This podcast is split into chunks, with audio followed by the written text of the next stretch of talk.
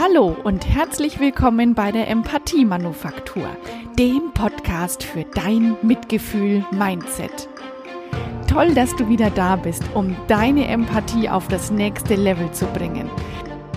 Ich bin Manuela Amann und ich bin dafür, dass die Empathie eine Lobby bekommt in unserer Gesellschaft. Ich bin dafür, dass die Empathie zwischen uns wächst, dass wir uns gegenseitig gelten lassen, dass wir uns gegenseitig zuhören und dass wir uns sehen in unserem Schmerz und in unserer Freude. Dafür stehe ich und dafür sitze ich hier und erzähle dir von meiner Empathie, um deine Empathie größer zu machen. Heute geht es nochmal um die Enttäuschung, nämlich um die Enttäuschung über das Leben. Ich wünsche dir ganz viel Freude.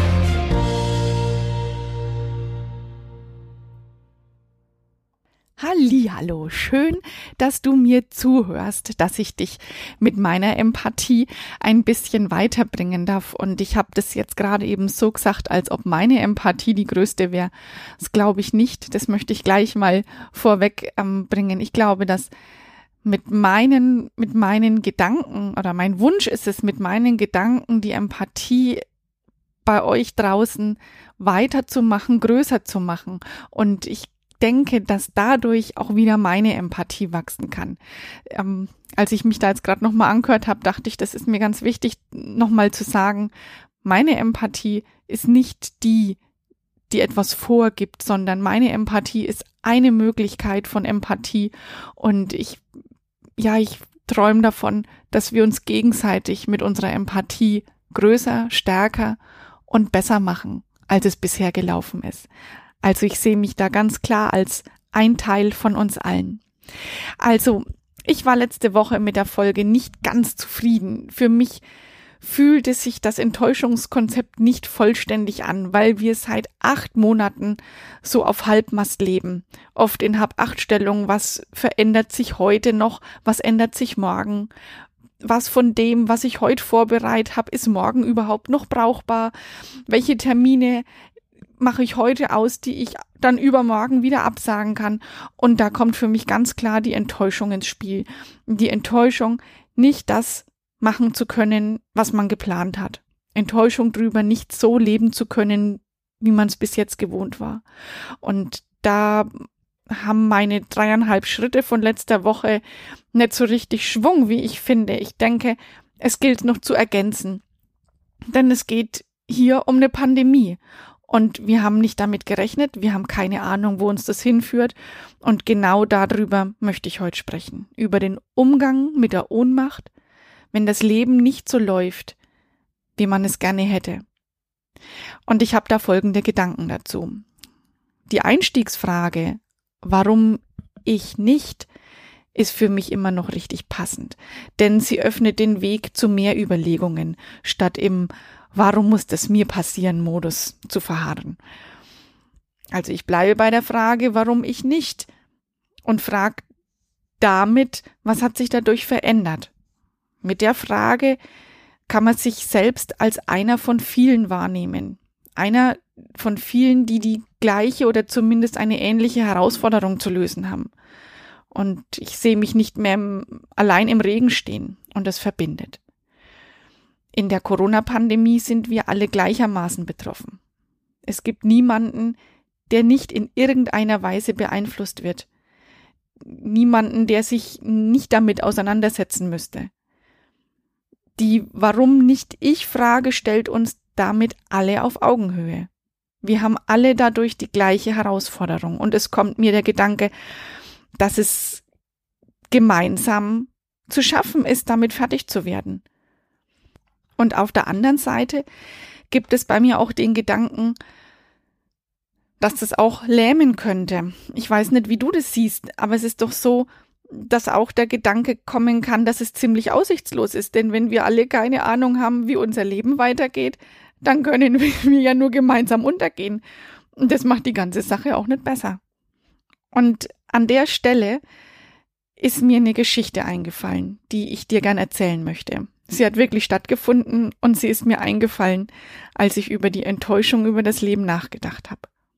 Ich habe vor ein paar Jahren für meine Söhne einen Bildband aus der Bücherei mitgebracht. Die Welt von oben. Meine Kinder waren da ungefähr fünf und sieben Jahre alt und da war auch ein Bild von den Niederlanden dabei. Küstengebiet und Landesinnere. Und bei uns war es von Anfang an so, dass wir gesellschaftliche Themen offen mit den Jungs geteilt haben. Wir haben ihnen auch Hintergrundwissen erzählt, wenn Interesse da war. Und so habe ich damals von der Klimaerwärmung erzählt. Es ist mir in dem Moment eingefallen und dass die Niederlande sehr niedrig liegen und bei einem Anstieg des Meeresspiegels die Überschwemmung droht. Und ein paar Tage danach waren wir gemeinsam im Auto unterwegs und einer der beiden hat ohne ersichtlichen Grund angefangen zu weinen. Wir haben angehalten und es hat eine ganze Weile gedauert, bis mein Sohn bereit war, uns von seinem Kummer zu erzählen. Und der war folgendermaßen. Er hatte sich überlegt, dass unser Auto nur sieben Sitze hat und wenn das Wasser kommt, dann können wir nur noch drei weitere Personen mitnehmen. Und was soll denn aus den Omas und Opas und den Cousinen werden? Darüber hat er sich so viele Gedanken gemacht und er hat nimmer richtig davon abgelassen. Und es war super heiß und wir waren da am Straßenrand gekauert und erstmal fiel uns gar nichts ein, was ihn irgendwie ins Vertrauen bringen könnte. Und ganz mechanisch habe ich ihm dann geantwortet, dass es in der Geschichte der Menschheit schon ganz, ganz viele schlimme Ereignisse gegeben hat. Und ich bin mir sicher, dass die Welt schon längst untergegangen wäre, wenn es nicht jedes Mal mindestens einen Menschen gegeben hätte, der nicht eine gute Idee zur Lösung des Problems gehabt hätte wenn es nicht jedes Mal mindestens einen Menschen gegeben hätte, der die Ruhe bewahrt hat und der den Mut gefunden hat, die Idee umzusetzen, der, der weitergegangen ist, der weitergedacht hat und nicht in dieser Sorge, ja, stecken geblieben ist. Und das hat meinen Sohn beruhigt und wir konnten dann weiterfahren. Und er hat in den folgenden Tagen mehrere mega coole Ideen entwickelt. Jetzt im Rückblick finde ich meine spontane Antwort von damals ziemlich gut.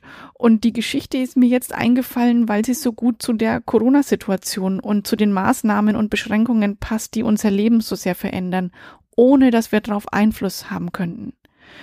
Wir sind enttäuscht und traurig, genau wie mein Sohn damals, und wir haben keine Ahnung, wie wir ins Handeln kommen können, weil wir so gut wie nichts planen können und unsere Zukunft so irre unvorhersehbar geworden ist. Und gleichzeitig denke ich, ist denn unsere Zukunft weniger vorhersehbar geworden als vorher? Konnten wir vorher in die Zukunft gucken? Naja, so ein bisschen schon. Wir konnten ein bisschen mehr planen. Aber was gibt es aus der Geschichte zu lernen? Ich denke, dass es in jeder ausweglosen Situation einen Ausweg gibt und dass es auf einen Menschen mit einer guten Idee und Mut ankommt. Und ja, dann schlage ich einfach vor, wir bleiben zu Hause und warten auf die Ankunft dieses Menschen. Aber was ist, wenn du dieser eine Mensch bist? Was ist, wenn du der eine Mensch bist, auf den es jetzt ankommt? Vielleicht denkst du jetzt, naja, das kann nicht sein, du bist ja nicht schlau genug oder nicht wichtig genug. Du bist immer das, was du dir vorstellen kannst. Das habe ich in der Folge der Denkbarkeit ausführlich erläutert. Also mach dich auf. Es hört sich jetzt ein bisschen wie Weihnachtsgeschichte an. Und vielleicht passt Weihnachten mehr denn je als die Jahre zuvor in diese Zeit. Überleg dir, wo kannst du einen Unterschied machen in deiner Familie, an deinem Arbeitsplatz, in deinem Ort, in dem du wohnst? Wo kannst du Veränderung umsetzen? Wo kannst du damit anfangen, die Situation in die selbst in die Hand zu nehmen und ins Positive zu drehen, anderen Mut zu machen? Oder kannst du die, die verordnete Auszeit nutzen, um was Neues zu lernen? Bleib nicht sitzen und jammer, sondern steh auf und ändere das, was zu ändern ist. Es ist so viel zu ändern übrig, wenn wir mal drüber nachdenken. Und wenn du trotzdem zu dem Entschluss kommst, dass nichts zu ändern ist, dann bleib bitte zu Hause und demonstriere nicht noch gegen was, was nicht zu leugnen ist. Das wäre in etwa so wie zu behaupten, eine Wahl gewonnen zu haben, auch wenn sie verloren wurde. Oder wie an der Bushaltestelle stehen und auf den Zug warten. Bleib einfach zu Hause und mach nichts. Du kannst dann später wieder rauskommen und dich über das beschweren, was die anderen aufgebaut haben. Und ähm, ja, wir würden dann rechtzeitig rufen. das Resümee für heute ist, frag dich, warum nicht ich? Warum denn eigentlich nicht ich? Überleg dir, wo du selbst Veränderung positiv erwirken kannst. Dieser Podcast ist mein Beitrag. Meine Arbeit als Empathietrainerin ist meine Antwort. Emotionale Intelligenz ist meine Antwort. Empathie ist meine Antwort. Lassen wir uns nicht von der Ohnmacht der Enttäuschung übermannen, nehmen wir die Dinge an, wie sie sind und machen was draus. Denk an die Geschichte der Klimaerwärmung und leiste deinen eigenen Beitrag. Das heutige Zitat, das ich für diese Folge nur ein klein wenig abgewandelt habe, das stammt von Irene Frese. Wenn Ohnmacht von der Angst kommt und die Angst vom sich Sorgen machen kommt und das sich Sorgen machen kommt vom Gedanken machen und wir uns selbst die Gedanken machen, woher kommt dann die Ohnmacht? Ich wünsche dir eine wundervolle letzte Novemberwoche. Komm ins positive Tun. Üb dich an deiner Empathie. Ich werde es genauso tun. Nächste Woche beginnt die Startezeit und dieses Jahr wird sie vermutlich tatsächlich Start. Ich freue mich, wenn wir uns auf eine Startezeit freuen können, die wir uns so viele Jahre Start gewünscht haben. Bleib gesund. Wir hören uns nächste Woche. Alles Liebe, deine Manuela.